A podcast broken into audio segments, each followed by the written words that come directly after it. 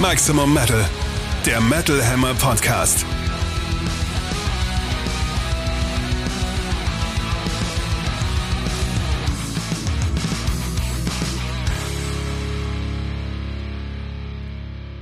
Episode 45 vom 16. Dezember 2022 für euch am Metal Hammer Mikrofon. Metal Hammer Chefredakteur Sebastian Kessler und. Ich sag jetzt nicht nochmal Metal Doch, Hammer. sag nochmal Metal Hammer. Okay, Metal Hammer Redakteurin Katrin Riedel, guten Tag oder Abend, Entschuldigung. Wir müssen 45 Mal Metal Hammer sagen. Metal Hammer, damit ihr wisst, wo ihr seid. Ihr seid genau. hier bei uns.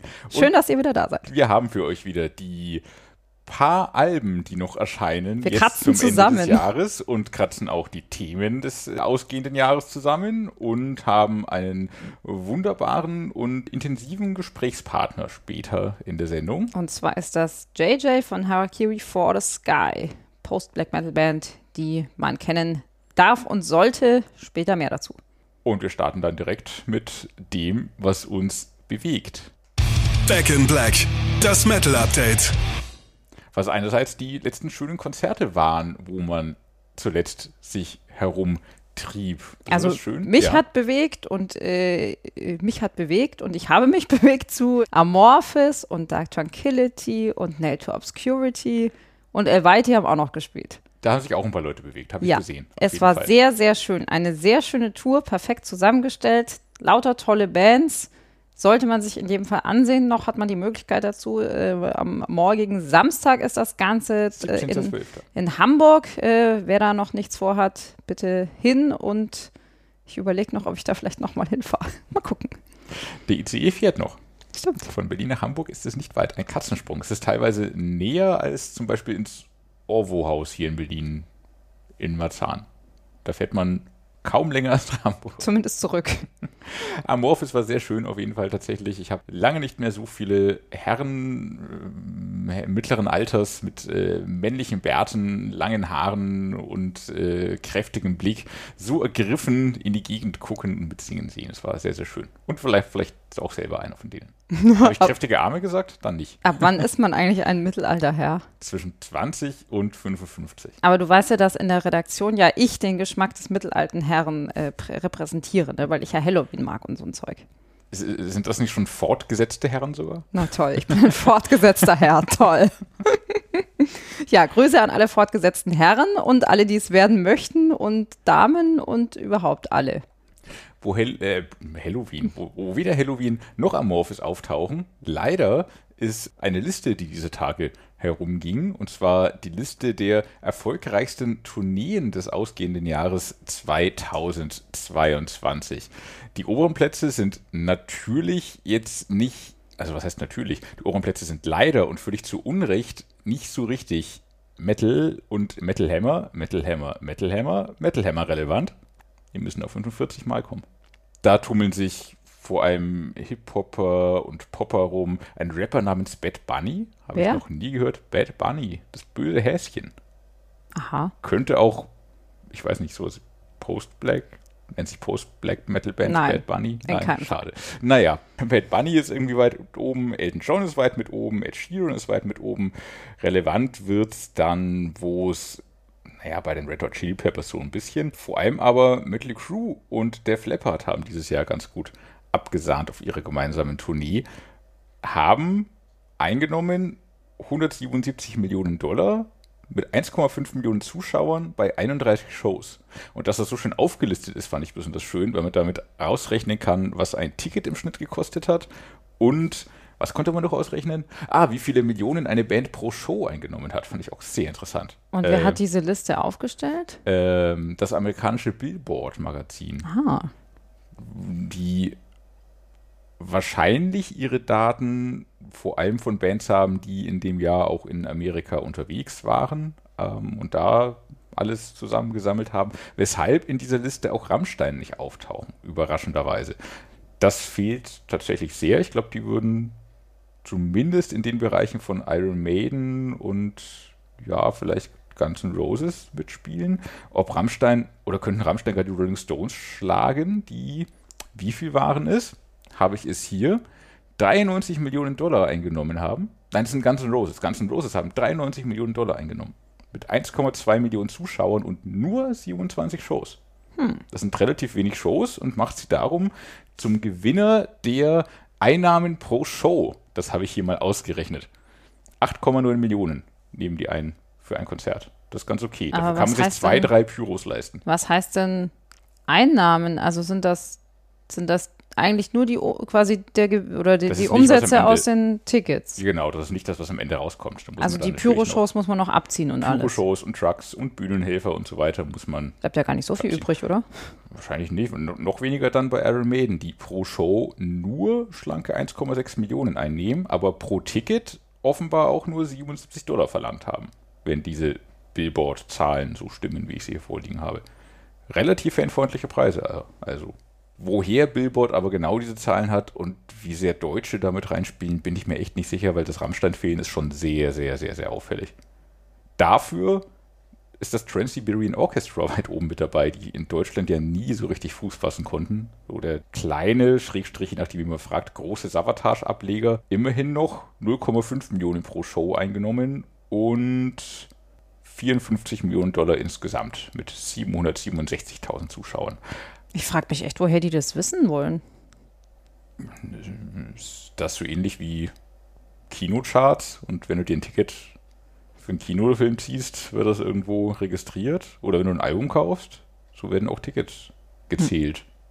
Das heißt, man könnte auch theoretisch selber ausrechnen, wenn jetzt hier Rammstein das Olympiastadion Berlin ausverkaufen, sind das so und so viele Leute und dann fahren sie hier dreimal um den Globus und am das, Ende sind so und so viele. Das kann man Pi mal Daumen auch selber ausrechnen. Die haben halt die genaueren Zuschauerzahlen tatsächlich. Trans-Siberian Orchestra natürlich haben den Nachteil, dass diese Zahlen nur bis, ich glaube, Ende Oktober des Jahres gewertet wurden. Aber die Und deren Saison beginnt ja erst. Weihnachtsrock. Vielleicht sogar ein bisschen relevanter für den deutschen Markt. Und da sind Rammstände natürlich auch weit mit oben dabei, sind die erfolgreichsten Alben dieses Jahres. Und das ist tatsächlich Zeit von Rammstein mit sage und schreibe 160.000 verkauften Einheiten in der ersten Woche und insgesamt weit führend vor den weiteren Platzierten wie Helene Fischer, aber mit ihrem Comeback-Album Taylor Swift, Harry Styles. Die nächsten Rocker in der Liste sind dann schon auf Platz 6 die Toten Hosen gefolgt von Contra K, Ed Sheeran, Roland Kaiser und Adele.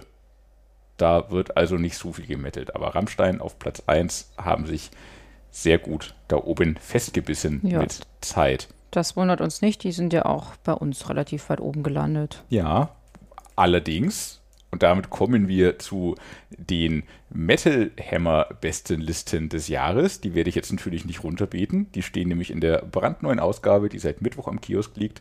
Unser großer, großer Jahresrockblick mit verschiedenen Redaktionsbesten Listen, aus denen wir die besten Alben des Jahres rausgezogen haben und diversen genrebesten Listen. Dafür haben wir wie immer Expertengremien gebildet und jeder Experte durfte eine Top 20 abgeben und aus diesen verschiedenen Listen wurde für jede Metal-Unterkategorie dann eine unbestechliche und sowohl die Breite als auch die Tiefe des Genres abbildende Top 10 errechnet.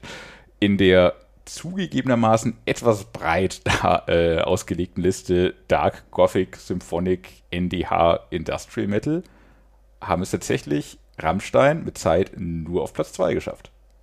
Auf Platz 1 und dann beschließt sich der Kreis zu diesem wieder. wunderschönen Konzert. Amorphis mit Halo haben tatsächlich Rammstein in den Ohren unserer Experten geschlagen, was eine schöne Überraschung ist. Man muss aber auch sagen, eigentlich kann man das echt nicht vergleichen.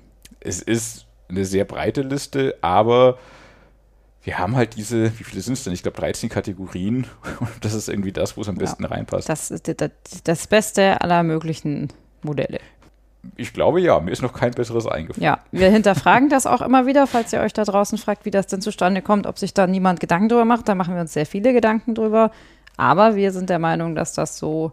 Besser wird es nicht. Ja, besser wird es wahrscheinlich nicht. Und immerhin kann man die Listen wälzen. Es gibt immer eine Top 10 und findet dann vielleicht noch das ein oder andere Album, das man verpasst hat im Laufe des Jahres.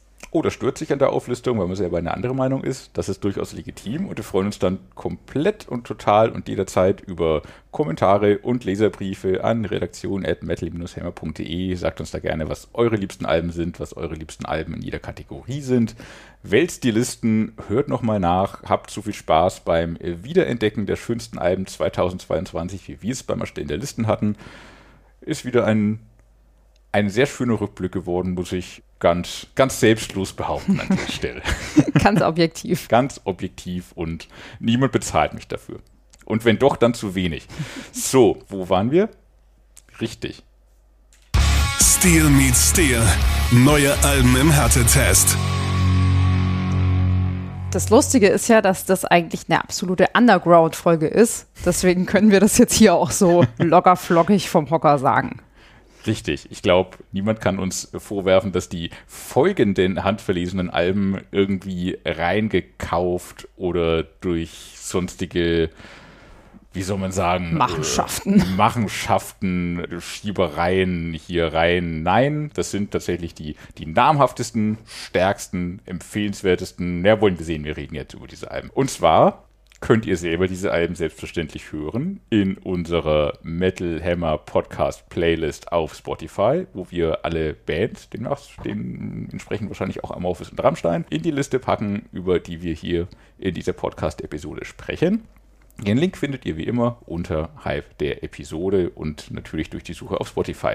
Was heute Schönes erscheint am 16.12.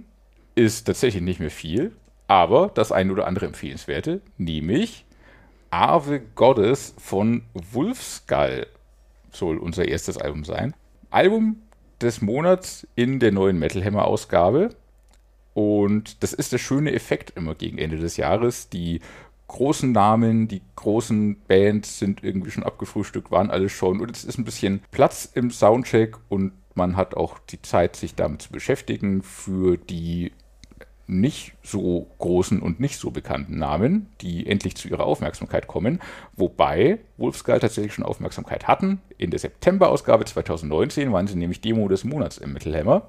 Metal Hammer, Metal Hammer, Metal Hammer. Zählst du mit? Nee, nee. Nur, nur, Kopfschütteln. Ja. Der, der, Witz wird auch nicht mehr besser. Jetzt vielleicht auch auf damit. Jetzt haben es Wolfskull jedenfalls geschafft, auch den Soundcheck zu gewinnen mit ihrem Debütalbum Ave Goddess. Es ist Heavy Rock, Dark Rock, eine Band aus Essen. Fans von The Cult, Unto Others, 69 Eyes werden daran definitiv ihre Freude haben. Kollege Frank Thieses meinte auch Type und Negative Fans würden sich daran laben können.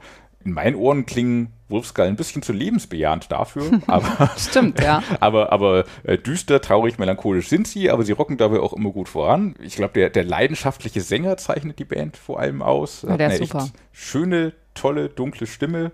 Die Melodien bleiben schön im Ohr, gehen gleichzeitig zu Herzen. Es ist handwerklich hochwertig gemacht, emotional bewegend, härtetechnisch packend. Man schläft dabei also nicht ein. Es ist durchgehend schön, wenig spektakulär, aber jeder Song steht für sich und jeder Song ist gut. Mit Nocturnal Blue und dem Titelsong Ave Goddess ähm, haben Wolfskull auch kleine Hits auf äh, dem Album. In Songs wie Danza Culebra gibt es schöne Details, wie du tänzelnde Gitarre und Schellenkranzgeklapper. Hinten raus wird es mit Black Winged Angel und Sie Sangre ein bisschen balladesker.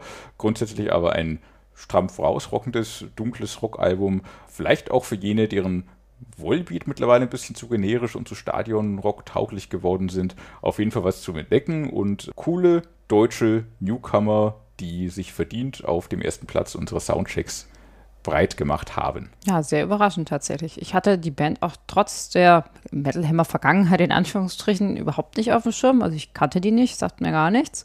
Aber ja, äh, wenn man schon mit dem ersten Song einsteigt, das haut schon mal alles weg. Also diese Stimme ist wirklich toll, richtig schön tief. Die Instrumentierung ist irgendwie drückend. Am Ende gibt es dann vom ersten Song noch diese AA-Gesänge. Also es ist schon mal ein richtig guter Einstieg.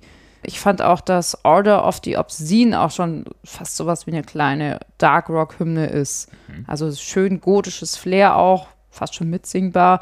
Schon erstaunlich, dass so eine gute Band aus Deutschland kommt. Das hört man so gar nicht, mhm. finde ich. Und auch nicht, dass es sich um ein Albumdebüt handelt. Nee, klingt sehr gesetzt und sehr erfahren und sehr stark. Ja, dieses C-Sangre, das du dann noch erwähnt hast, das ist auch so ein bisschen ruhiger und zurückhaltender. Insgesamt aber viele Stücke schon ziemlich packend. Also die vier Punkte, die ich da im Heft vergeben habe, erscheinen mir jetzt auch ein bisschen wenig. Da hätten es bestimmt noch einen, sagen wir, einen halben bis einen mehr sein dürfen. Ich habe viereinhalb gegeben und äh, hätte vielleicht auch einen halben mehr zücken können, aber ich glaube, es ist fair und sie haben es ja trotzdem geschafft, sich als Album des Monats zu positionieren. Und es ist immer wieder schön zu sehen, dass sich auch mal Bands durchsetzen, mit denen man einfach überhaupt nicht gerechnet hat. Das ist in der 1 eigentlich, also in unserer 1er Ausgabe in Metal Hammer Print ist das eigentlich immer so tatsächlich. Da hatten wir schon die obskursten und lustigsten Bands, die dann auf einmal Album des Monats oder ja, Soundcheck-Sieger des Monats wurden, wo man sich dann auch gedacht hat, krass, wie ist das denn passiert? Ich, ich glaube, Chemis war das auch so eine, so eine Januar-Ausgabenband? Die dann auch auf dem Mittelheimer Paradise gespielt haben, ein paar Jahre später. Die fand ich auch super, ja, aber ich weiß nicht mehr, ob das eine Eins war. Dr. Living Dead in jedem Fall noch, Richtig. diese lustigen Crossover-Thrasher. Ja, es sind aber immer gute Bands selbstverständlich, die wir uns gewinnen und auch Bands, die man in den Jahren danach dann auf dem einen oder anderen Festival ja. sieht. Fortit auch übrigens, oh, Isländer, ja. das war auch sehr gut. Ich glaube, Fortit habe ich aber noch nicht live gesehen, das steht noch aus. Wolfskull aber hoffentlich auch bald, Ihnen steht hoffentlich eine glorreiche Karriere voraus. Grüße in den Pott an dieser Stelle. Und mit dem nächsten Album bewegen wir uns eher nach Finnland. Und zwar heißt die Band Arche oder Arch. Sollte jemand da draußen auf Funeral Doom stehen, also die düstere, weniger epische Variante von Doom, gibt es eben ein weiteres schönes Album, beziehungsweise das erste Album dieser Band aus Finnland. Zwei Mitglieder hat die Band und bisher nur eine einzige EP am Start. Jetzt kommt das Debütalbum. Das besteht richtig schön Doom-mäßig aus drei äh, super langen Stücken. Der kürzeste ist so um die sieben Minuten, der längste 15,5 Minuten lang. Dieses 15,5-minütige Stück ist auch gleich der Einstieg. Also da kommt man schon gleich äh, auf seine Kosten, wenn man auf so richtig ausladende Epen steht. Man hört da super langsamen, schleppend dahinkriechen, tief gegrollten Doom bedrückend, grollend, schwer, runterziehend, voller Dunkelheit. Der zweite Song ist dann so ein bisschen freundlicher und heller mit einem schönen Gitarrenintro. In der Mitte hört man im Hintergrund so ganz dezente, ich weiß nicht, sind das Windgeräusche oder was das ist? Eine gesprochene Kulisse. Später dann so ganz sachte, dunkle Chöre. Davon abgesehen gibt es da gar keinen Gesang, keine Growls.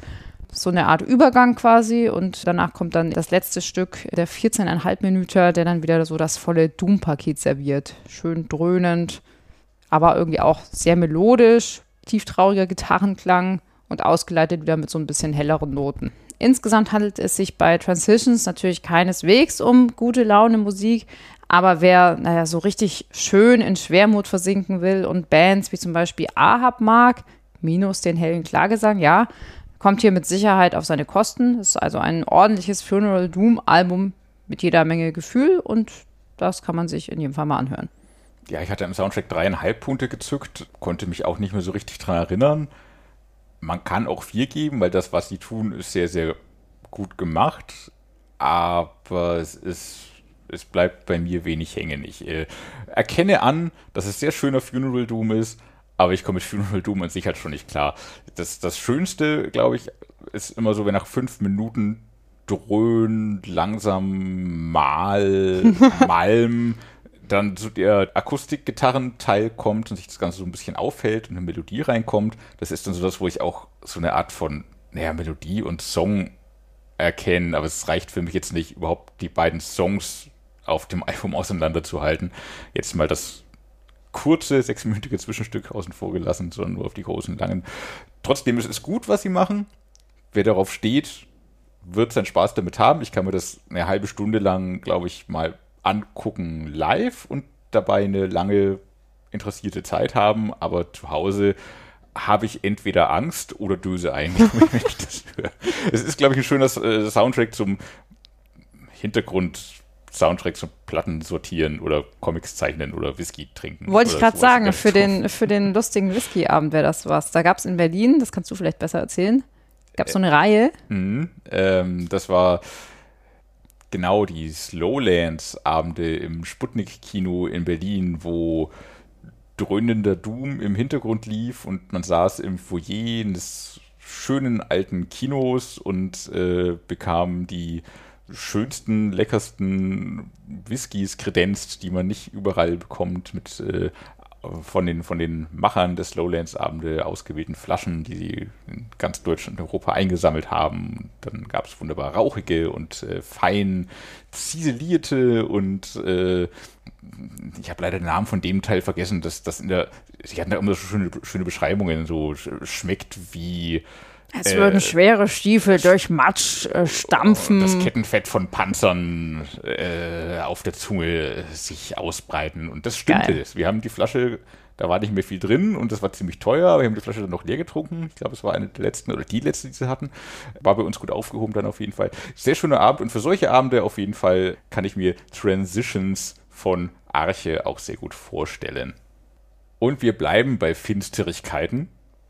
Überhaupt im Laufe der äh, Episode, wenn wir nicht mehr aus der Dunkelheit herauskommen. Es ist Dezember, da ist das angemessen. Ja, Dun dunkel war's. Ja, es ist auch Advent und Weihnachten und aber da müssen wir jetzt alle gemeinsam durch. Black Metal aus Island von Miss Zyrming. Ich hoffe, ich habe es richtig ausgesprochen. Es ist dieses isländische P, das man aber wie ein englisches TH ausspricht. Miss Zyrming, das neue Album Med Hamri. So schreibt man's, sprecht es aus, wie ihr wollt. Denn darum geht es im Heavy Metal, zu sein, wie man sein möchte.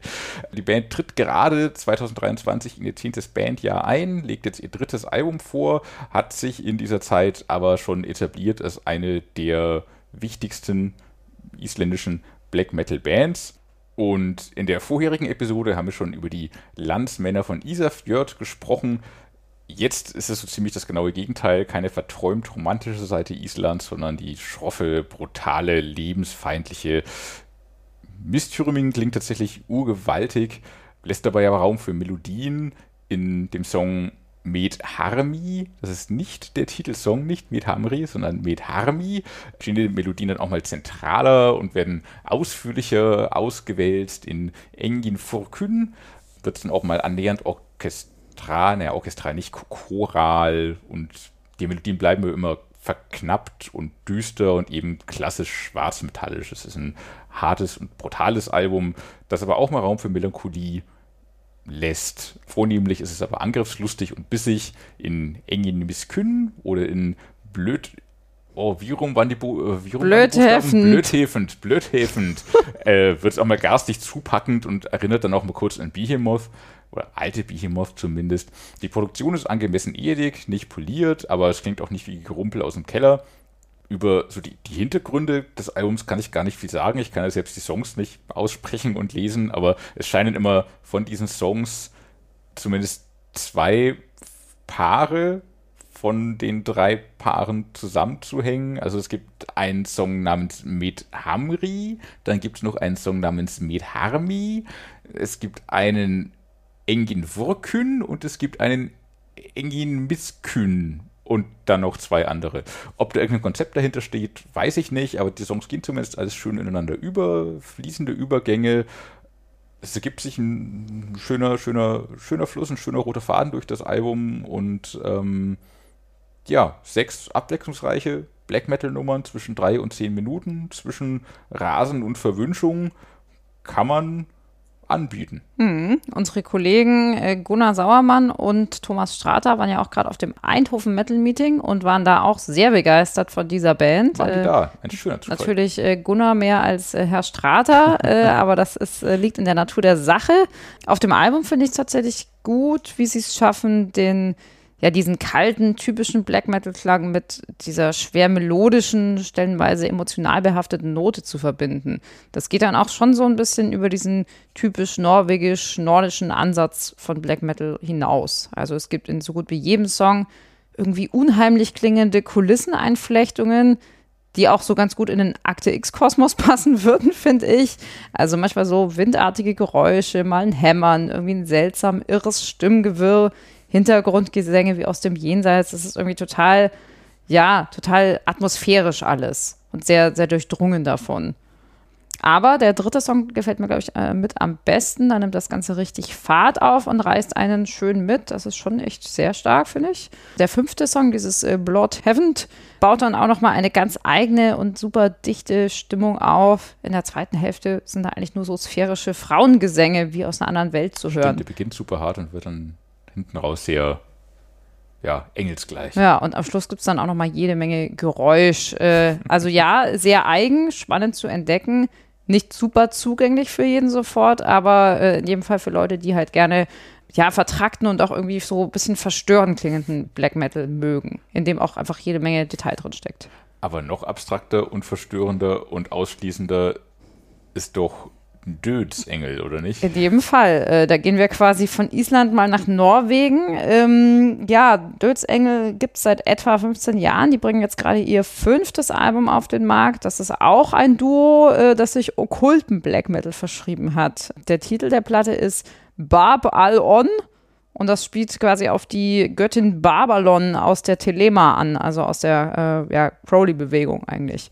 Das Ganze klingt aber nur so bedingt typisch. Also ja, es gibt Songs mit so wüstem Geschrammel, mit irrem Geschrei und so Kulissen voller Schmerz und Wahnsinn.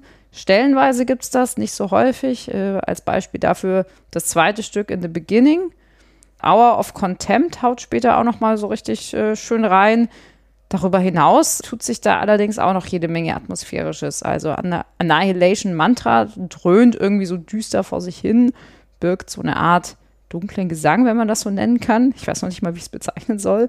Dann gibt es äh, Waters of Unraveling, das brodelt so langsam vor sich hin. Ganz am Schluss im letzten Song wird es irgendwie super creepy, da wird so geflüstert und geschrien. Das sticht nochmal sehr heraus. Insgesamt finde ich allerdings ehrlich gesagt, dass sich da schon ziemliche Längen einschleichen, vor allem so in der Mitte. Da klingen schon diverse Songs so ein bisschen lahm. Also so ab dem fünften würde ich schon beim nochmaligen Hören, glaube ich, schon ein paar skippen. Agnus Dei und Dies Irae sind dann noch so ein bisschen äh, interessant. Das sind so Anrufungen mit Klagesang, irgendwie sehr zurückhaltende, sachte Instrumentierung. Die fallen halt aus dem Kontext ziemlich raus. Ähm, klar, das klingt irgendwie, das ganze Werk in seiner Gesamtheit irgendwie sehr vielfältig, aber das ist trotzdem nochmal, diese beiden Songs sind trotzdem nochmal was anderes. Es ist kein bisschen zugänglich, man muss sich wirklich darauf einlassen wollen. Wenn man das tut, eröffnet sich dann natürlich schon so eine ganz eigene Welt mit vielen Stimmungen und Details Obskur ist das Ganze, wahrscheinlich auch interessant zu entdecken, aber man muss schon so ein bisschen so ein, Herz für, ich sag mal, okkulte Philosophie, vielleicht sogar ein bisschen satanische Welten haben. Da muss man sich schon zu Hause fühlen. Mir fehlt ja der Zugang, ehrlich gesagt, ein bisschen. Ja, es ist ritualistisch und okkult und es ist vor allem wahnsinnig und irre. den, den, wahnsinnigen und irren Teil, den, naja, verstehe ich jetzt auch nicht, aber mag ich und finde ich super interessant. Du hast äh, Annihilation Mantra erwähnt. Das, ich habe mir da einfach nur Geräuschkulisse notiert. Es ist Geräusch. An der Stelle ist es nur Geräusch. Gibt aber auch tatsächlich starke Songs und sehr, in, naja, sehr intensive Momente einfach in diesem Wahn und in diesem Irren und wenn der Sänger einfach nur wie dämonisch besessen röchelt, dann finde ich das zumindest interessant. Mag ich mir jetzt auch nicht beim Fahrradfahren anhören und auch nicht unter Weihnachtsbaum, aber ich erkenne die dämonische Kunst an, die sie einem da vorsetzen. Manchmal klingt auch so, ein kleiner, kleiner wütender Danny Filth, der, der hoch herum krakeelt. Manchmal dann auch wieder wie Nergal, ähm, zwischendurch wie, naja, alles andere, das irgendwie schon mal von Dämonen besessen war oder ist. Es ist sehr interessant, es ist aber null zugänglich und. Stellenweise ein bisschen langweilig, muss ich jetzt sagen. Ich habe jetzt auch keinen kein Superhit und Lieblingssong raushören können an der Stelle wenn gleich dann auch die auch schon von dir erwähnten, so mit, mit ein bisschen Akustikgitarre und Klargesang und so sakralem Gesang dann, dann angereicherten ähm, Dies Irae und äh, wie ist der andere? Agnus Dei. Ah, ja, genau. Also wer irren Black Metal mag, auf Wahnsinn steht und unter dem Weihnachtsbaum gerne Dämonenanrufe. Kerzen anzündet aber nicht zu dolle und zu nah unterm Weihnachtsbaum, sonst brennt der ganze Baum. Obwohl vielleicht gerade dafür ist äh, Döds Engel mit äh, Babylon sogar sehr gut geeignet. Vielleicht ist Döds Engel ja das, was man auf den Weihnachtsmann drauf macht. Das ist der Peaksengel. Naja, Boah, äh, ja, Schluss. ja, also man sieht schon, die Auswahl in diesem Monat ist schon eher begrenzt, spielt sich Speziell. hauptsächlich im Underground ab. Aber warum ist das eigentlich so, dass denn Ende November eigentlich nur noch in den seltensten Fällen wirklich große Alben erscheinen? Wo sind Legion of the Damned hin? Ja, aber die kamen, glaube ich, auch immer im Januar erst, oder nicht? Kamen die Anfang Oder Januar? war das eine Oder Dezemberband Dezember? auch? Sie waren auf jeden Fall auch immer in unserer Januar-Ausgabe auf den Soundcheck ersten Plätzen. Das haben wir, glaube ich, viermal geschafft, Mhm. die Januar-Krone sich auf den Haupt zu setzen. Aber woran liegt das denn? Also ist das so, dass, dass Labels nicht, und Plattenfirmen wirklich quasi das, das Budget für das Jahr schon verplant haben und halt quasi damit durch sind? Das ist möglich. Es wird nicht mehr groß was beworben, nicht mehr groß plakatiert oder äh, Anzeigen geschaltet, weil das Budget aufgebraucht ist und vielleicht auch die, die Aufmerksamkeit der Leute, also der Käufer und der Fans, eher auf Rückblicken und Best-ofs und vielleicht Vorfreude aufs nächste Jahr Mhm. und, Weihnachtsstress oder auf vielleicht. Weihnachten liegt und äh, man jetzt irgendwie eher nachholt, was man das Jahr über nicht geschafft hat. Oder ist es so, dass die Leute einfach wirklich im Dezember Weihnachtsalben und Lieder hören? Kann das so sein? Ich weiß es auch Ich nicht. weiß es nicht. Aber paar ist wirklich, Metal-Weihnachtsalben erscheinen ja auch jedes Jahr. Dieses Jahr aber noch erschreckend wenige. ich glaube Fiddler's Green, aber das würde ich jetzt auch nicht als Metal-Weihnachtsalbum Das, das, bezeichnen. da war die Ausbeute auch schon mal größer. In jedem Fall. Aber wir haben ja auch äh, immer klar gemacht, dass das äh, tunlichst zu vermeiden ist. Außer sehr, sehr gute. ja, Rob Halford hat sehr schöne Ja. Weihnachtsalben. zum das ist der Einzige, der das darf. Ich glaube, die von Twisted Sister waren auch lustig. Ja. Wir hatten auch mal, wir hatten, glaube ich, auch mal eine Story im Heft dazu, ja. Vor drei Jahren, vor vier Jahren. Da möchte ich nochmal an das äh, Onkel Tom Angel Ripper Weihnachtsalbum Das erinnern. war auch sehr schön. Das war super. Das würde ich vielleicht doch nochmal wieder auflegen, tatsächlich. Ich glaube, für die Weihnachts-Podcast-Episode im nächsten Jahr holen wir uns das alte Special nochmal hervor und reden dann darüber vielleicht ein bisschen. Ja. Für jetzt aber Machen wir schon wieder mit Black Metal weiter. Genau, äh, der, der, die Black Metal-Episode. Wenn es auch dieses Mal um Post-Black Metal geht. Und zwar habe ich mit Vokalist Michael Kogler alias JJ von Harakiri for the Sky gesprochen. Die österreichische Band um ihn und seinen Kollegen MS hat sich in der letzten Dekade ja schon einen Namen im, wie soll man sagen, emotionalen Post-Black Metal Underground gemacht und gerade eben die ersten beiden Alben nochmal neu veröffentlicht. Wieso, weshalb, warum und was die Band darüber hinaus sonst noch umtreibt, erfahrt ihr jetzt. Don't talk to strangers. Das Metal Hammer Podcast Interview. zu Harakiri for the Sky. Da erscheinen Mitte Dezember äh, Neuauflagen eurer ersten beiden Alben und zwar neu eingespielt, jetzt mit eurem aktuellen Schlagzeuger Grimm und ja, mit heutiger Technik produziert. Wie kam es denn zu diesen Neueinspielungen oder wa warum war euch das ein Anliegen, das nochmal neu zu machen?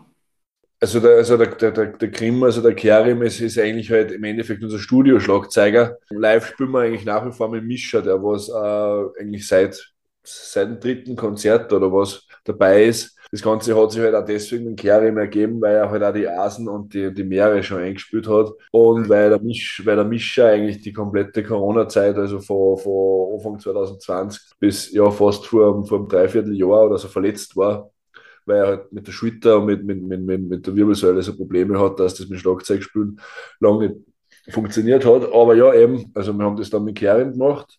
Man entwickelt sich halt als Band weiter.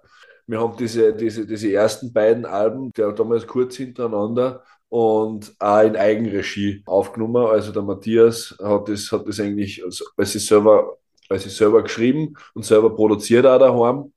Und dann haben wir das Trauma als erstes Album in einem Studio aufgenommen und dann merkt man halt schon, aber man, wenn die, die, die ersten zwei Alben jetzt in der Urversion auch schon ganz gut gelungen haben, aber es ist ja doch was anderes, ob man die jetzt wirklich professionell in einem Studio macht oder ob man es daheim produziert, vor allem mit einem echten Schlagzeug einspielt. Ja, wir, wir wollten halt einfach irgendwie die, diese, diese, diese Songs von den ersten zwei Alben auf dieses Level oder wie es nennen soll, was, was wir halt jetzt haben und heben die, und ja, und deswegen, deswegen haben wir das gemacht. Die Zeit war auch da. Man, wir hätten es wahrscheinlich auch sonst gemacht, wenn es jetzt äh, wenn die letzten zwei Jahre, äh, drei Jahre stressiger gewesen, Ja. gewesen waren. Aber also, im Endeffekt, man, an, den, an die Songs selber verändert man ja bei sowas eh nicht, eh nicht wirklich viel, weil man, man kennt es ja auch nur so und man will aber eben zum Beispiel, dass man, wie man sich jetzt selber weiterentwickelt hat als, Sänger oder, oder, oder Gitarrist oder was auch immer, dass man das halt einfach irgendwie, irgendwie, irgendwie sagen kann, vor allem wenn man mit dem Ursound der Platten zufrieden ist. ich bin generell kein Fan von, von, von Re-Recordings oder, oder von, von, von solchen Sachen. Ich finde das, soweit man das als, als, als Künstler selber sagen kann, in unserem Fall eigentlich recht gelungen ist. Ich sage einmal, die Mehrheit der neu produzierten älteren Alben geht in die Hosen. Also wenn ich mir jetzt so die neu produzierten In Flames Alben äh, anschaue, das ist unglaublich, was man, wie man diese Songs so zerstören kann. Man, das werden wahrscheinlich, das werden wahrscheinlich viel über, über unsere Sachen auch sagen. Wenn man, also ich bin keiner, der was die Reviews durchliest oder, oder, oder Kommentare oder so, aber beim Mad World Video bin ich da jetzt einfach einmal, haben wir gedacht, ich liest mir das jetzt einmal durch weil es für mich selber auch irgendwie so, so ein Song war, der was halt einfach wirklich jetzt komplett, komplett äh, anders klingt im Vergleich zu den Vergleich zu die anderen neu eingespielten Songs, aber das Mad World Cover war halt in der Urversion komplett anders, als wir jetzt äh, was die Leute dazu schreiben. Und du hast halt im Endeffekt, es polarisiert halt sowas. Es gibt halt die Leute, die was, ah, der Scheiß, was habt ihr euch da gedacht? Ich habt ihr habt das ja quasi, ihr habt das umgebracht, quasi das, das, das Lidl. Und dann gibt es doch aber auch genug, die was das halt, die was die, die, die neue Version auch cool finden und dass wir uns da halt quasi auch was traut haben damit. Oder wir. Und ich bin halt generell, außer es ist jetzt irgendwas ganz was, äh, ganz ein extrem negatives Thema, bin ich eigentlich schon für Polarisieren in der Kunst. Dass man, weil, es, weil es das Ganze auch interessant macht. Und es gibt halt einfach kein Schwarz oder Weiß oder kein richtig oder falsch.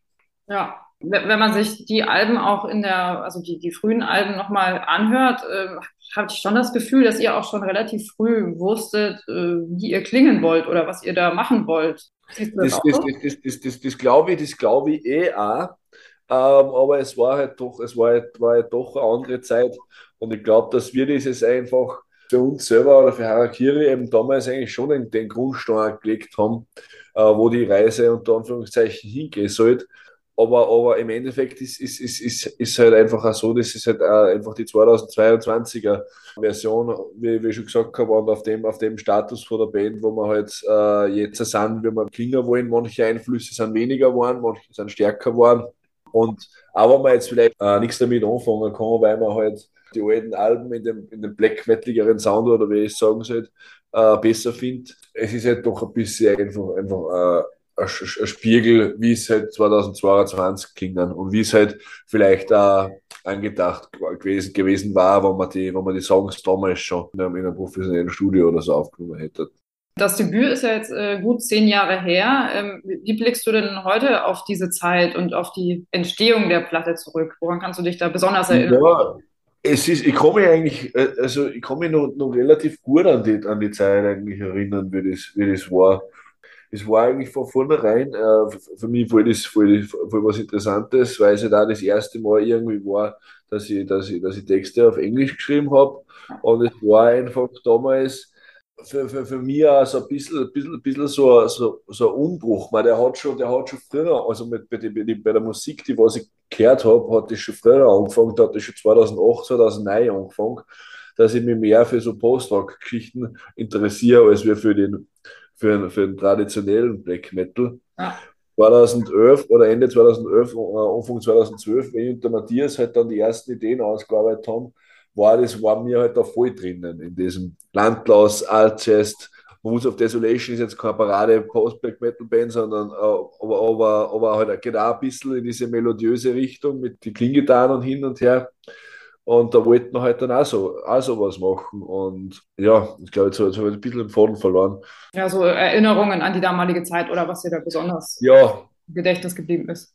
Im Endeffekt war das von, von, von vornherein einfach, einfach cool, dass wir das gestartet haben. Und ich finde auch, dass die Songs nach wie vor, nach wie vor gut sind. Ja. Und deswegen war das einfach ja, die, die, logische, die logische Konsequenz von dem Ganzen, dass man das nochmal dass man dem Ganzen nochmal ein neues Leben einhaucht, indem dass man es nochmal neu aufnimmt. Ja, ähm, auf dem zweiten Album tauchen ja auch bereits äh, ja so einige Gäste aus der Szene aus, unter anderem Thorsten von Agrypni und Nocte, solche von Fäulnis, also so Szene, Szenegäste. Ähm, habt ihr euch ja, von Anfang an in der Szene ja willkommen und ernst genommen gefühlt oder wie, wie, kam, wie kam das?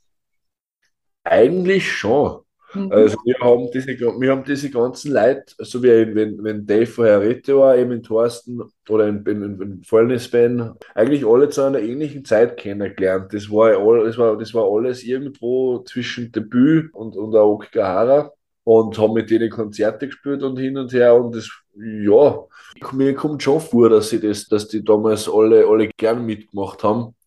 Es ist halt, äh, also ich finde es ein bisschen schade, dass leider eben zum Beispiel eben der Ben nicht mehr dabei ist bei der neuen Version vom, vom Album. Eigentlich haben wir, haben wir uns, glaube ich, schon von vornherein da eigentlich recht willkommen gefühlt. Ja, also es sind nur noch, wenn ich das richtig verstanden habe, es sind nur noch Thorsten und äh, Eklatanz von Heratoire. Ja, genau. Okay. Genau. Na und also es war ja auch im Endeffekt damals auch recht überschaubar. Es hat damals jetzt nicht viele Bands gegeben, vor allem im, im deutschsprachigen äh, mitteleuropäischen Raum, die was Post-Black Metal gemacht haben. Und natürlich hat es dann, da haben wir noch nicht gespielt, aber da haben wir dann, da haben wir zum Beispiel einige von den Leuten persönlich kennengelernt damals. Ich glaube, das war 2011, das Stage Secrets äh, Festival. Im Ruhrpott war das. Das war auch so, so, so, so ein Festival, wo Landlass hat damals auch gespielt. Fallnis hat gespielt. Bin mir jetzt nicht mehr sicher, ob es, ich glaube, es war Nocten in der Gruppe wo du jetzt so den ersten Eindruck, Eindruck gehabt hast, dass es überhaupt sowas wie, wie eine Post-Black-Metal-Szene bei uns oder in Deutschland gibt. Und ja, da haben wir die Leute, wie gesagt, äh, zum ersten Mal kennengelernt. Und da sind wir eigentlich dann schon, ja, schnell ein Teil davon waren, irgendwie, weil man halt dann automatisch mit diesen Bands dann auch Konzerte veranstaltet oder, oder, oder spielt oder da halt eben zufällig dann zusammen auf die, auf die, auf die Konzerte spielt. Weil das erste Harakiri-Konzert zum Beispiel war gleichzeitig das erste Elende-Konzert. Soweit ich, soweit ich mich erinnern kann, war das auch zum Beispiel das erste Mal, dass Fallnis und Herete in Wien gespielt haben. Eben, da hast du dann halt quasi gleich, gleich vier von diese, dieser Handvoll Bands, die was damals in die Richtung gegeben hat, auf einem Konzert. Und so ist das halt zustande gekommen. Aber mittlerweile gibt es ja eh haufenweise Post-Black-Metal-Bands und auch viel, auch, viel gute. Aber damals war das halt einfach wirklich noch vor allem, vor allem im, im, im mitteleuropäischen Raum Alt-Jazz mal, mal, mal ausgegliedert, weil die haben immer schon einen eigenen äh, Status gehabt und waren immer schon Welten größer wie, wie, wie, alle anderen Bands in, in, dem, in, dem, in dem Bereich. Aber da hat sich das halt noch ziemlich zentriert auf diese, auf diesen, äh, ja, auf diese paar Bands. Ja, ist ja auch eine ganz spannende Szene, einfach weil es ja, also es ist schön, dass man da was miteinander macht, dass sich irgendwie alle doch äh, relativ gut verstehen, äh, obwohl das ja, ich sag mal, alles schon sehr, wie soll ich sagen, schwierige Typen sind, würde es jetzt vielleicht zu viel sein, aber halt, äh, es geht halt viel um Schmerz, um Einsamkeit, teilweise um psychische Probleme. Also da hat jeder irgendwie sein Päckchen zu tragen, drückt das musikalisch aus, aber es gibt trotzdem so eine Art Zusammenhalt vielleicht sogar. Ja, ist mir, ist, ist, ist mir auch ein bisschen so vorgekommen. Aber das ist ja die, die, die, die Geschichte, ähm, im, im, im Real Life sind ja die ganzen Leute äh, weit, weit umgänglicher und, und unkomplizierter, als man vielleicht eben genauso, genauso wie ich halt auch, als man vielleicht aus, aus ihren Texte halt äh, glauben, glauben möchte. Ja. Absolut. Ja, Harakiri sind ja jetzt in den letzten zehn Jahren ordentlich gewachsen, kann man sagen. Also ihr habt euch in der Szene Einnahmen gemacht, ihr habt wirklich viele Fans gewonnen, ihr habt in Ländern wie China gespielt, äh, ihr wart mit eurem letzten Album auf Platz vier der deutschen Albumcharts. Wie, wie geht's dir angesichts dieser Entwicklung? Was bedeutet dir das alles?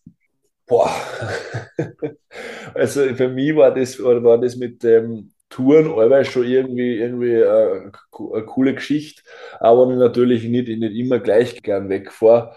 Aber für mich war das immer schon ein Weg, halt ein bisschen aus dem, aus dem, aus dem Alltag rauszukommen und halt auch äh, unterschiedliche Länder zum sehen. Weil wir zum Beispiel eben jetzt, äh, ähm, jetzt auf der Südamerika-Tour oder so, ich wäre ich wär persönlich jetzt wahrscheinlich nie nach Brasilien geflogen.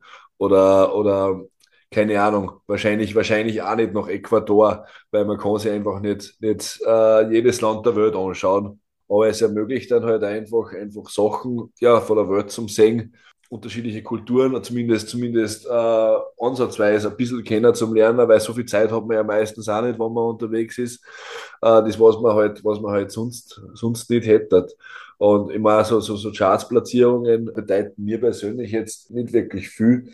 Es ist aber trotzdem halt natürlich eine gewisse Art von Anerkennung, die was dann halt nicht, nicht am Arsch vorbeigeht, blöd gesagt. Und wo ich halt dann schon auch sagen muss, dass ich es dass ich's eigentlich cool finde, dass sie genauso wie diese Amadeus-Nominierungen da in Österreich oder so, dass man einfach, sich das einfach schon sagt, dass sie Leute mit der Musik, dem Ganzen äh, auseinandersetzen und beschäftigen. Und eben, obwohl es eigentlich äh, ausladende Themen sind, weil du schon gesagt hast, eben, eben wie, wie psychische Probleme, was er sie, Substanzmissbrauch, Suizidgedanken, was auch immer. Und ja, und dem, dem, dem Ganzen, sich trotzdem mit dem Ganzen auseinandersetzt. Und das ist eigentlich schon, eigentlich schon eine, eine coole Geschichte, dass dem Ganzen Gehör geschenkt wird. Ja, ist auch äh, wichtig äh, vor dem Hintergrund eben, dass Mental Health ein Thema ist, auf das beleuchtet werden sollte und dass auch wichtig ist, dass das äh, nicht in der dunklen Kammer bleibt, sondern dass das äh, öffentlich auch verhandelt wird. Dann zum Abschluss, wie hat sich denn in all den Jahren und vor dem Hintergrund dieses Erfolgs die Beziehung zwischen dir und Matthias, also MS, äh, entwickelt? Ja, ähm, weil wir haben uns, wann haben wir uns kennengelernt? Ich glaube, ich glaube 2006, 2007. Und da war ja doch vorher Kiri noch lange keine Rede. Da war Karg noch, also er hatte vorher, also er hatte vorher live bei Karg Gitarre gespielt, äh, auch noch nicht wirklich ein Thema. Und natürlich haben wir, haben wir auch unsere, unsere, unsere Krisen gehabt, wie jede, wie jede langjährige Freundschaft oder Beziehung. Aber manchmal, manchmal braucht es halt einfach auch sowas, dass, dass die Beziehung halt einfach äh, erstarkt, blöd gesagt. Und wir sind sicher heutzutage bessere Freunde denn je. Und man lernt halt einfach auch immer mehr. Das ist halt, das ist halt bei so Sachen, ob man äh, bei einer Band halt dann doch wieder ein bisschen was anderes, weil es bei gewisser, also bei, oder bei einer Band, die was halt in dem, diesem ähm, Ausmaß wie wir auf Tour ist oder was auch immer, doch wieder was anderes, weil das Ganze ja doch auch dann ein bisschen äh, berufliche oder wie ich sagen, so Ebene hat und man halt nicht immer, immer dieselben Ansichten hat, in welcher Richtung, dass das Ganze äh, gehen sollte. Aber man lernt halt einfach auch dazu, wie man mit, wie man mit anderen umgehen muss, wie man dem jetzt zum Beispiel seinen Standpunkt klar macht, ohne dass man da jetzt irgendwie laut oder egoistisch oder, oder sonst, sonst irgendwas wird. Von der Hinsicht hat sich unser, unser, unsere Beziehung halt sicher, sicher verbessert. Okay schön zu hören. Das ist ja auch immer äh, dieser Ansatz von äh, geteilten Leid so ein bisschen. Das finde ich auch. Ja, es ist oft, ein, also ich, ich, man kriegt ja das, man kriegt das immer oft, oft, oft auch mit. Wir sind andere Bands abläuft. Ich, ich, kann jetzt kein, kein spezielles Beispiel nennen, aber das manchmal kriegt das halt so auf, auf Tour oder so mit. Dann redet wieder der eine über den anderen deppert. Ich habe auch schon physische Auseinandersetzungen wegen, wegen, wegen Kleinigkeiten gesehen oder was. Was denn, das ist, das ist auch halt dann so, so Sachen, da ist halt dann gut, wenn man sich so gut kennt, damit es gar nicht erst zu einem Streit oder, oder irgendwas kommt. Und jeder, der was dieses, diese, diese Toursituation kennt, man huckt teilweise acht bis, acht bis zehn Stunden in irgendeinem, in irgendeinem Bus, äh, geht sich wegen irgendwelchen Kleinigkeiten auf die Nerven. Keiner hat, keiner hat länger als zwei Stunden geschlafen oder, oder sonst irgendwas, hat am, hat am Vortag zu viel, zu viel getrunken oder was auch immer. Aber man ist einfach weil es einfach durch mit dem Ganzen, dass man da halt nicht dann irgendwie äh, schnell wegen, wegen Kleinigkeiten zum Streiten anfangen oder irgendwelche, irgendeinen Disput anfängt. Das ist halt gar nicht so leicht und da muss man halt auch, finde ich, Mensch, Mensch, wie menschlich jeder für sich halt auch eine gewisse Reife annehmen. Und ich will jetzt nicht sagen, dass sowas nie passiert oder nie passiert ist, aber es passiert halt einfach, desto öfter, dass man, sie, dass man wird und desto besser, dass man sie kennt. Nicht nur zwischen mir und Matthias, einfach die komplette Band untereinander, weil man ist ja dann doch mit, mit Tontechniker oder im, im, im, im besten Fall mit Lichttechniker oder Lichttechnikerin bis zu sieben Leute in der Band. Dann hast du vielleicht noch einen Fahrer mit oder was auch immer. Und dann bist du eine Riesengruppe, wo nicht jeder die ganze Zeit äh, dieselben Prioritäten hat. und dass man halt da ein harmonisches Auskommen schafft, das, das, ist, halt, das ist halt schon wichtig. Weil ich glaube, dass das halt einfach sonst so, so anstrengend, solche Touren oder was auch immer oft sind, dass das halt dann von anstrengend schnell und unerträglich ausartet. Und deswegen, ja, desto besser, dass man sie kennt. Und dann tut man sich auch umso leichter, aufeinander Rücksicht zu nehmen. Ja. Und was in anderen, was in anderen wichtig ist oder mit was man in anderen jetzt uh, sinnlos provoziert, das ist ja manchmal einfach so. Man hat so gern mal, wenn so gern mal wegen hat, sei es, jetzt, sei es jetzt in einer Beziehung oder in der Familie oder irgendwas, es haben einfach die, die, die Leute, was einem am, am nähersten stehen, trotzdem auf Charaktereigenschaften. Äh, einfach ein paar Einzelne, die nerven einen einfach. Was er sieht, der ist ein Trödler äh, und, und braucht für alles, für alles ewig, äh, was er immer dass man halt da einfach, einfach, einfach sich nicht zu sehr auf die Nerven geht oder eben in einen Disput verfällt oder so. Das ist einfach schon, schon wichtig in einer Band. Weil das tut sonst auf lange Sicht eben nicht, wenn man, wenn man so viel Zeit miteinander verbringen muss. Ja. Das lernt man ja auch mit den Jahren. Ähm, ja, äh, zum Abschluss, letzte Frage. Viel erreicht, viele Fans, ähm, quasi stetig nach oben. Äh, welche Wünsche und Träume hegst du persönlich noch für Harakiri? Boah, äh, ich finde, also ich, ich hoffe, dass es halt einfach so, so weitergeht, dass wir halt einfach, einfach machen können, ähm, also musikalisch machen können, was wir wollen und dass das, dass das halt auch äh, ja, funktioniert, also dass das weiterhin zwischen mir und Matthias halt einfach so harmonisch rennt vom, vom Songwriting, dass sie, dass sie, dass, dass jeder sein, sein, sein, sein Ding machen kann, ohne dass der eine im anderen zu viel reinredet, weil es ja doch im Endeffekt, ich lasse mir ungern in meine Texte einquatschen und er lässt sich halt ungern in, in seine Musik einquatschen. Aber das hat einfach eigentlich bis jetzt ein sehr gutes Auskommen gefunden. Und es ist eher sogar so geworden, dass von Album zu Album besser und wie soll man sagen, das gegenseitige Selbstverständnis ist immer mehr geworden. Dass man so Sachen wie wo sind die Gesangsparts äh, oder was auch immer gar nicht diskutieren müssen hat, sondern dass das einfach so ein gewisses Selbstverständnis angenommen hat und dass man sich halt da, also das ist halt meine Hoffnung, dass das, dass das halt bei zukünftigen Alben so bleibt. Ich habe aber auch ein wenig Zweifel dran.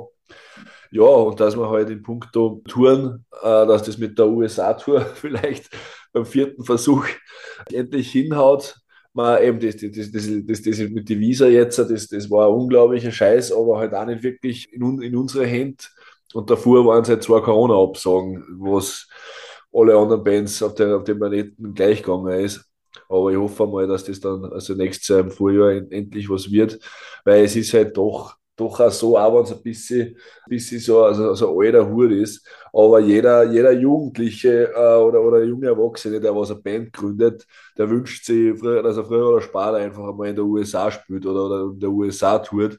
Und da hat sich halt bei mir jetzt mit Anfang 30 auch nicht wirklich viel geändert. Und das ist halt doch für mich nach wie vor der Traum. Eben Südamerika haben wir jetzt, haben wir jetzt eh gehabt. Das war für mich auch sowas, so eben Santiago zum Beispiel dass ich dort einmal hinkomme oder dort einmal spiele. Ja, man sieht es eh, im Endeffekt halt, möchte ich halt mit der Band noch, noch, noch ein paar Länder von der Welt zeigen, wo ich halt sonst nicht hinkam. Und ja, also das ist halt, das ist halt mein Wunsch. Sonst läuft, läuft eh alles gut, wie es ist jetzt. Es, ich hoffe, dass halt irgendwann diese wichtige Normalität wieder mal wieder, wieder, wieder einkehrt, von der halt ja, es ist natürlich besser, als wir keine Konzerte spielen, aber das, was da jetzt mit den ganzen Absagen die ganze Zeit läuft und, und hin und her. Aber es ist ja eigentlich logisch, oder? Wenn wir uns ganz ehrlich sind. 5000 Konzerte werden über zwei Jahre lang immer verschoben und, und, äh, und aufgeschoben. Und wenn die dann alle gleichzeitig sind, die Leute sind einfach auch, wo, ich auch finde, dass, dass, dass, dass, dass das, was das Hauptproblem ist, äh, die Leute sind halt auch einfach alle, ich, ich teilweise auch, gemütlich waren ja. über die Corona-Zeit. Sie wollen sich ja einmal wirklich festlegen äh, auf Sachen, die was länger wie eine Woche hin sind oder sagen wir zwei. Und vor allem kaufen sie keine Konzertkarten mehr, weil sie sich fürchten, dass sowieso wieder, wieder verschoben oder abgesagt wird.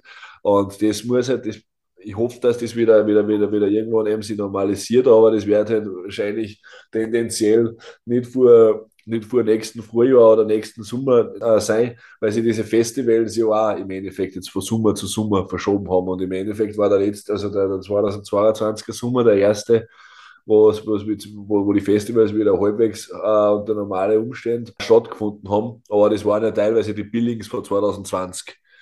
Deswegen, das muss halt, ich weiß nicht, wie ich, wie ich, wie ich sagen soll, aber dieses ganze Komprimierte, was da halt jetzt ist, muss sich halt einfach wieder ein bisschen mehr verlaufen, dass die einzelnen Konzerte wieder mehr Luft zum Atmen haben und hin und her, damit das halt auch wieder, wieder funktioniert. Also das wünsche ich mir halt für die Zukunft, nicht jetzt, nicht speziell von Cargo oder Kiri, sondern halt allgemein, dass das Ganze da halt wieder mal ein bisschen normal wird. Das wünschen wir uns alle. Dass so ein Unwort ist nach den letzten paar Jahren. Normalität normal, aber ja, es weiß halt jeder, was man meint.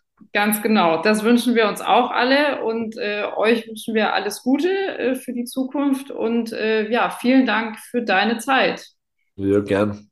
So viel also zu Harakiri for the Sky und ihren aktuellen Re-Releases. Vielleicht ist das ja noch eine Empfehlung wert, falls jemand auch ein Weihnachtsgeschenk für einen Post-Black Metal-Fan sucht. Das kommt auch in so einer schönen Holzbox, äh, so eine edle Edition. Wer sich darüber hinaus für den Künstler JJ interessiert, dem möchte ich an dieser Stelle nochmal sein Buch die Asche vergangener Winter ans Herz legen. Das ist online zu erstehen. Bitte aber nur lesen, wenn man sich selbst als psychisch zumindest einigermaßen stabil betrachten würde. Allen anderen würde ich explizit davon abraten. So.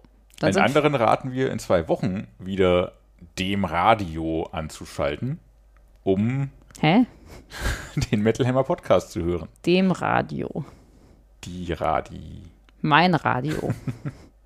Am 30.12. sind wir nämlich nochmal für euch da mit einer speziellen Jahresabschluss Metal Hammer Podcast Episode. Und zwar haben wir diverse Musiker aus der deutschen Szene gefragt, wie ihr Jahr 2022 war, welche Höhe- und Tiefpunkte sie erlebt haben, welches Album für sie das Metal-Album des Jahres ist.